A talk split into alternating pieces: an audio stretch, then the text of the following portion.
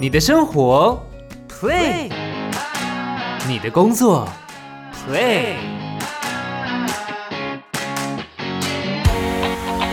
工作与生活如何 play 才配？play，我配。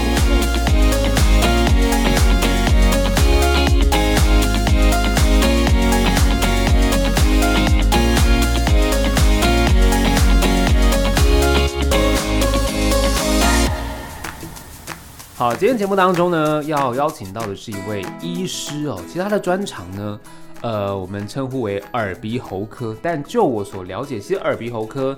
它的内容细部是非常非常的多的。那我们也知道，其实平常医师都非常忙碌，今天算是百忙之中抽空特别来上节目，所以让我们欢迎胡浩纯医师，欢迎胡医师。好，谢谢谢谢尚恩的介绍。啊，大家好，我是福大院耳鼻喉科的胡浩纯医师。那今天很高兴的能够来这边来跟大家聊一聊。胡浩纯医师，现任辅大医院耳鼻喉科主治医师，辅大医学系专任助理教授。主治专长有喉科学及音声医学、耳科学、鼻科学、睡眠医学、颜面整形重建医学。我想先请问胡医师啊，因为大家印象中很清楚的知道，医师平常是非常忙碌的，但到底有多忙碌了？你一天大概有多少时间是属于自己的？我们一天有多少时间是属于自己？应该是说，因为医师有很多不同的阶段呢。那我们。在住院医师时期呢，其实住院医师他算是还没有出师，所以其实医界你可以视成是类似一个学徒制。OK，啊，就是住院医师期间，就是老师说什么，你学生就要做什么。嗯，尤其像是外科系又特别明显，像我们耳鼻喉科算是外科。嗯，所以在住院医师期间呢，因为是学徒制，所以你就是简单讲就是责任制，那你就事情做完才能走。那时候是非常的忙碌，就是时间几乎都不是自己，你就是贡献你的生命啊，去学习一一项专业，可以这样讲。所以叫住院医师。所以叫住院医师，就真的是住在医院里面。OK。可是主治医师的话，其实真的你要过怎样的生活，就是自己决定，因为你出师了嘛。你。自己是师傅，你想要做多做少，啊，做什么样方面的，其实就海阔天空，你想要做什么就做什么。可是因为医界这个地方哦，其实竞争也很激烈。是啊。哦，那主治医师已经出事，可是我其实还是做的也是稍微有点累了，要要做很多工作才能够达到我心目中呃生活水准的目标。是这样子。因为大家对于医生会有一个算是刻板印象。就是医生是虽然忙碌，但是大家会觉得像刚刚讲到那个收入的问题。是。但是现在其实大家会更清楚的就是，医师啊，我们大家都很喜欢用平均时薪来去 评断说，哎，这个工作 CP 值高不高？嗯。其实医师的平均这个时薪是非常低的，对不对？如果你这样换算下来，就是我们所听到就说啊，现在当医师好累哦，CP 值太低了。然后还有那种就是很多医院呢，因为在挂号，大家好喜欢去医院挂号，我也不知道为什么。然后就是，比如说你一个诊的时间，你其实会看不完呢。对，对不对？没错。那这样子其实变成是压缩医师自己的休息时间吗？哎，对，其实可以这样讲。对，因为但我们也很希望能够希望病人不要等太久，可是这又有一些现实的问题。但一方面也是服务病人，然后一方面就是对，所以我们还是。就是尽快的把病人，就是能看，我们尽量把它看完。这样是是是，所以其实真的就会，医师的休息时间比较，以上班的时间来说，真的没有什么弹性，因为病人来了，其实你也是得好好的去告诉他，哎，你有什么状况，然后其实看完之后，搞不好你下一个诊的时间就到了。对，没错，其实这个很常见，所以我们在分配诊次的时候呢，常常。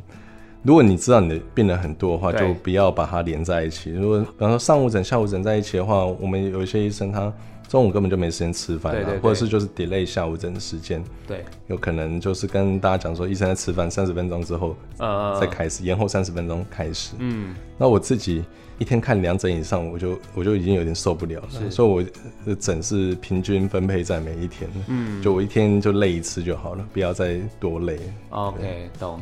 的确啊，因为像刚刚讲到，其实医师的时间基本上你去上班，你如果早上诊、下午诊、晚上诊你都有的话，可能从早上开始 delay，后面的就真的病人辛苦，医生也辛苦。对，医生吃饭三十分钟，哎，那个压力也很大哎，因为吃饭你要吃的很赶。对，其实我想对医生自己也知道啊，这对健康不好不好，可是你得去执行。对对对，所以我想问胡医师，就是医师既然平常是这么的忙碌啊，那您自己的时间上面，比如说你刚安排的。呃，这个就诊时间之外呢，你的自己平常的时间，你跟家人啊，或者是你自己休闲这些时间是多的吗？就刚刚也有讲过，其实我们时间某一个程度，我们还是可以自己安排的。就假如我们就是确定有事情哦的话，嗯，我们比方说我们还是可以用纸挂哦限号的方式来控制我们的病人的数量。对，那。至于那个呃休闲或家人方面，就我也要很感谢我太太，因为我们医生其实真的工作非常忙碌，也很忙。那我现在有个三岁的小朋友，那绝大部分也是我太太在帮忙在照顾。对，那我当然是有时间，我自己也是尽量能帮忙就帮忙。嗯，哦，不过因为我们就是每天都有呃就是医院的行程，然后或者是有时候还要做一些教学或研究。哦，所以时间上会比较零碎。嗯嗯嗯，对，所以家庭的一些 support 也是很重要的。嗯，对。所以当医师的家人其实是非常非常重要，就是他在背后支持。对的，对，不然医师光 对啊，光是如果上班这样子去看医生又很辛苦很累了，其实回到家有些时候那个体力也没有办法负荷了，就自己的健康对，因为顾不到。像我太太有时候就就说，但是。回去的时候好像都没有什么在动了，因为有时候真的 真的有点累。对，这这其实其实他也很累，因为顾小孩其实也是非常对非常耗耗体力、耗脑力一个活。对，顾小朋友真的非常非常的辛苦，非常辛苦。对，哎，那所以我想了解一下，说那这样子在工作跟这个生活上面啊，呃，胡医师你自己觉得你是有取得一个平衡的吗？因为如果刚刚听起来，哎，回到家可能就没有办法动了，就太累了。但感觉上是不是这个平衡的部分还在调整，还是说其实这个就是平衡了？我其实我应该还在摸索啦，因为小孩他现在三岁，所以他其实还在一个成长阶段。那之后会不会还有第二胎？有可能还不知道。对。然后因为我们在医院，我其实目前主治医师第五年，其实也还在一个成长阶段。是。所以之后就变得我可能就是要随时。按照我可能临床工作状况，还有我们家庭的状况，要做个调整。哦，对。那我目前是觉得我还算撑得住了。目前我自己就我自己而言是还可以，就是尽量在临床的服务之余，还有一些医院像学校的一些教学的活动之余呢，然后在家人方面或者是一些私生活一些呃，比方说我有参加一些社团活动方面呢，就是尽量。能够做在能力范围能做，我就尽量做这样子。对。对，的确现在还有体力的时候。对，因为胡医师刚刚有讲到，在工作上面其实也算是成长的阶段，然后家人像小朋友他也在长大，嗯，那所以当然在小朋友长大的过程，每一个阶段你会有不同遇到的一个问题，嗯，或者是需要带小朋友去做不一样的事情等等，所以好像确实在医师这个工作平衡这件事，也即便你现在有平衡了。也不代表可能你三个月后、一年后还是可以维持一样的状态。对，没错。哦，所以他就是得一直不断的去跟着你的生活做调整。是，不过因为我跟我太太就有共识，就是我们还是以小朋友的活动为优先，所以只要基本上小朋友他学校有什么活动，我们就是其他事都要排开来。嗯嗯。那剩下的话就是在做安排这样子。是是，所以对小朋友，毕竟成长就这么一次，嗯，所以能够尽量陪伴，我们都会花多一点时间去陪伴，这样是。哎，我想问一下胡医师，就是因为医师在医院非常非常的忙碌，然后呃，大家又很喜欢跑医院这件事情，又让医生更忙碌了。如果就以医师的这个专业角度，因为我知道政府在很推广所谓的呃，算是医疗的分层嘛？对，就是从诊所开始。然后让大家去有一个算是家庭医生的概念嘛，就是让这个医生其实是对你是比较了解的。嗯，然后如果你今天身体有状况，他会再帮你说，哎，你可以转诊到医院的什么科。所以这样子的制度是不是也请胡医师跟大家可能简单的说明一下？因为太多人一生病就跑医院呢，这个是这是 OK 正常的吗？其实主要是因为台湾的医疗可进性比较高，因为台湾这么小，可是其实医院有很多间，对。啊，其实诊所也很多了，对，所以就是因为医疗可进性高，而且费用相对又没有那么的多，所以说大家只要有一些状况啊，就会去医院寻求，哎，或诊所或医院去寻求一些医疗的服务这样子。那诊所的话，比方说以耳鼻喉科诊所而言呢，它大部分都是以看到上呼吸道感染，就是感冒啊，对，哦喉咙痛啊，或者是哦鼻塞流鼻水啊，或扁桃腺发炎之类的，对，哦这些基本上很常见哦。不过大概绝大部分在诊所的药物治疗，还有一些局部治疗之后呢，大概就会改善了。所以说这些诊所病人多，其实很正常的，嗯，哦因为。的确就是有这么多人有这样方面的疾病，这样方面的需求，可是的确也可以在诊所就是获得一个解决。嗯，那在耳鼻喉科在医院其实是比较偏外科的。嗯哼，那我们在医院就是负责开刀，比方说耳朵啊，他可能在诊所可能说啊外耳炎点个药，可是。如果他外延到呃突然耳膜又破掉，那就要到医院，又要把耳膜给它补起来。对，或是有一些像鼻子，就是我们会开一些鼻窦炎合并鼻息肉非常严重的到。然后嘴巴，比方说口腔癌呀、喉癌呀，或者脖子有长什么肿瘤啊。对，哦，像是淋巴结转移啊，或者是呃甲状腺癌啊、腮腺的肿瘤之类的。哦，这些比较偏外科系的。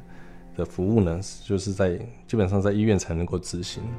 OK，懂。所以其实大家也要有这样子的概念，就是知道说，如果你今天有点像是感冒的状况，嗯，其实也都会先往诊所去。嗯，那诊所的耳鼻喉科医师基本上其实都会帮你做专业的判断。如果我今天在诊所没办法处理，他就会告诉你这个要去医院。对。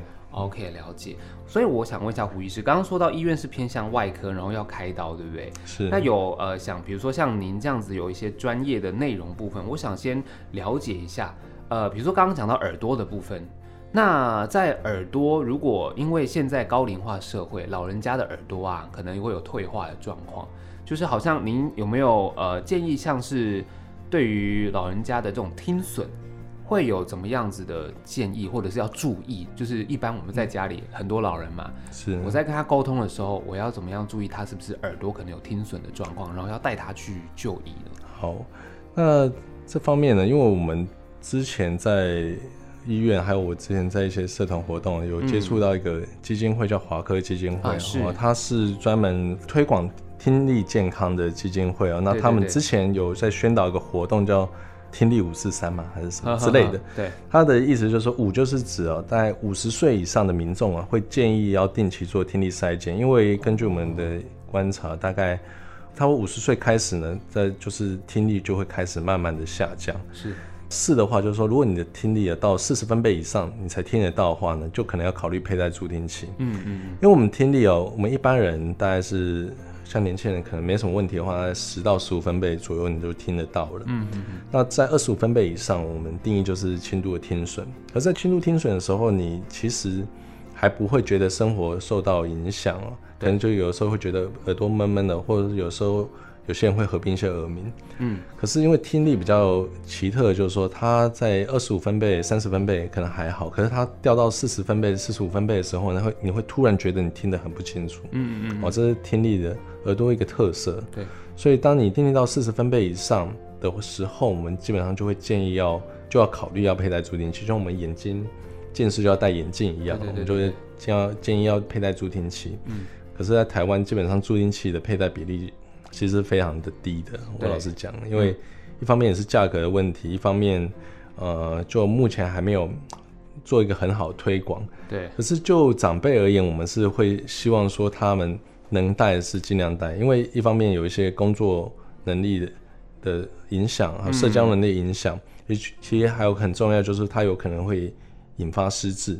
哦。因为我们听力是一个很重要的一个五感的其中之一。嗯嗯嗯。如果你少了听觉这个刺激的话，你在年纪比较大的时候，大脑缺少刺激，它比较容易造成失智症状况。嗯嗯，所以我们基本上都会建议老人家，如果真的不只是为了他的社交能力，对对对，哦，也为了他预防他失智，因为失智的话，后面的社会成本，哦，家里的成本都会非常多。对对，好，最后那个三呢，他意思是说。如果要做简单测试哦，我们可以把手手指比一个小爱心。对。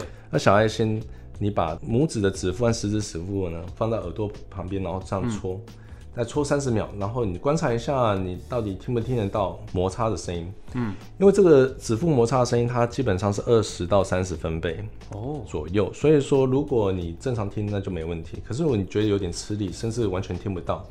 那应该就是听力有至少是轻度听损以上哦，所以就建议要赶快到耳鼻喉科或者是听力所来做一个听力检查，再做一个更进一步的确认。对，这个很重要哎，因为这样子的一个方式，有我自己测了，我自己听得蛮清楚的，这个很重要，因为。大家自己可以做，嗯，不然一般我印象中，如果我去有，比如说做一些什么健康检查，所谓的听力检查，就是一个东西嗡嗡嗡，然后你判断它是左边还是右边。对，一般我接触到的可能是这样。对，所以如果你用刚刚讲胡医师讲这个手指摩擦，你发现哎，好像比如说长辈他听得很吃力，就要带他去做更详细的检查，这样子。对，没错。好，这是耳科学的部分。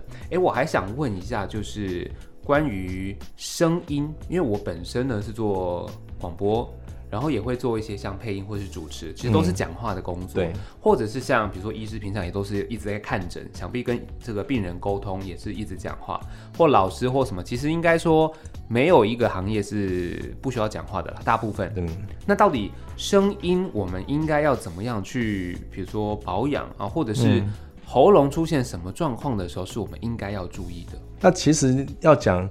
声带的保健的话，其实最重要也最简单的就是多喝水哦，水就是水而已哦，不是什么茶咖啡，就是喝白开水。对，因为我们声带啊，其实简单可以分两个部分啊，就下面的肌肉层和上面黏膜层。嗯，那黏膜层的百分之八十以上都是由水分来构成的。对，那我们在声音我们在发声的时候呢，其实我们的黏膜层会。有类似像水波纹一样的波形会产生。嗯，如果你的水分少的话，它波纹呢就会比较不好看，然后声带会看起来显得比较僵硬。在我们用一些特别内视镜观察的时候可以看得出来。嗯，这时候你的声音就会开始变得比较差。那我们什么时候要去做注意自己的声带状况？因为其实因为声音是你自己的，每个人都有不同的音质，而且老实说，声音也不是只有只有声带，你可能一些。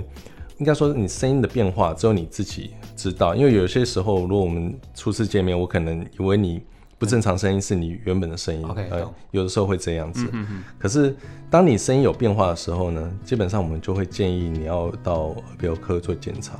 嗯。因为像我们有根据美国耳鼻喉科医学会的治疗纲领，它就是说，如果你任何时间你声音有异常的时候呢，我们都会建议到耳鼻喉科去做。一个内视镜的检查，啊，都就是有建议去做。可是如果你超过一个月以上的话，是强烈建议，因为很有可能会有一些状况，嗯，就不是单纯的肿胀发炎，可甚至可能长一些，比方说息肉啊、茧这样子。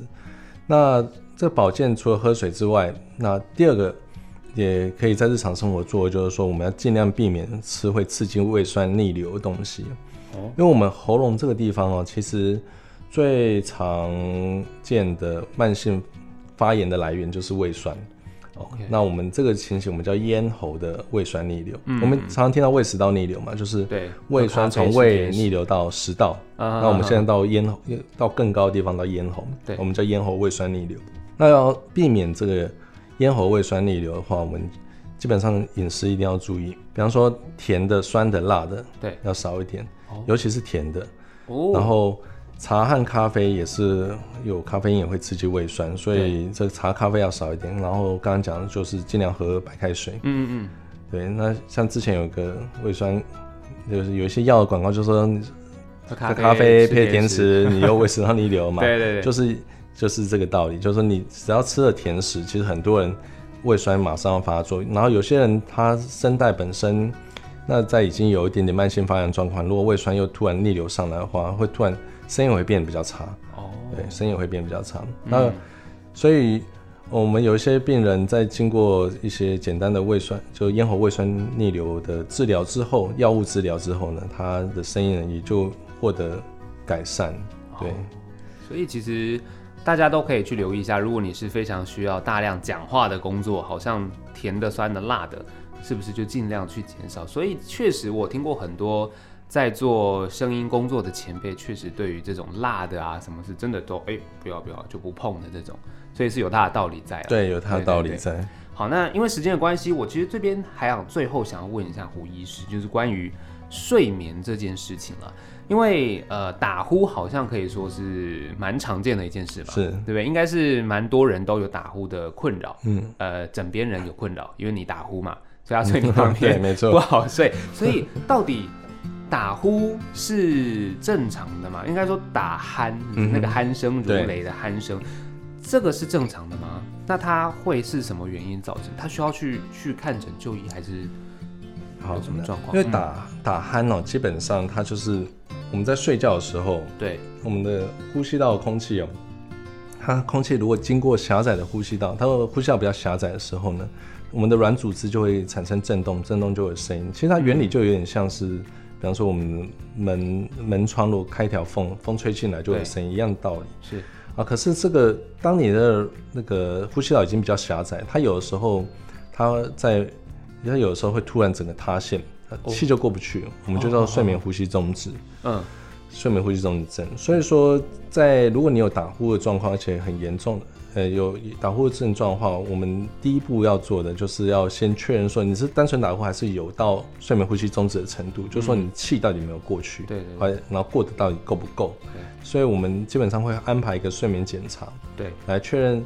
他睡眠检查就是在你睡觉的时候，办一个机器在你旁边哦，然后帮你贴一些贴片啊，然后做一些像是血氧啊、哦呼吸啊、心跳的监控啊，还有一些脑波，还有身体一些四肢的运动监控，来确定说你在睡觉的时候你的打呼的状况，然后你的血氧浓度的变化，然后你是不是有造成然后其他身体一些器官的一些影响这样子。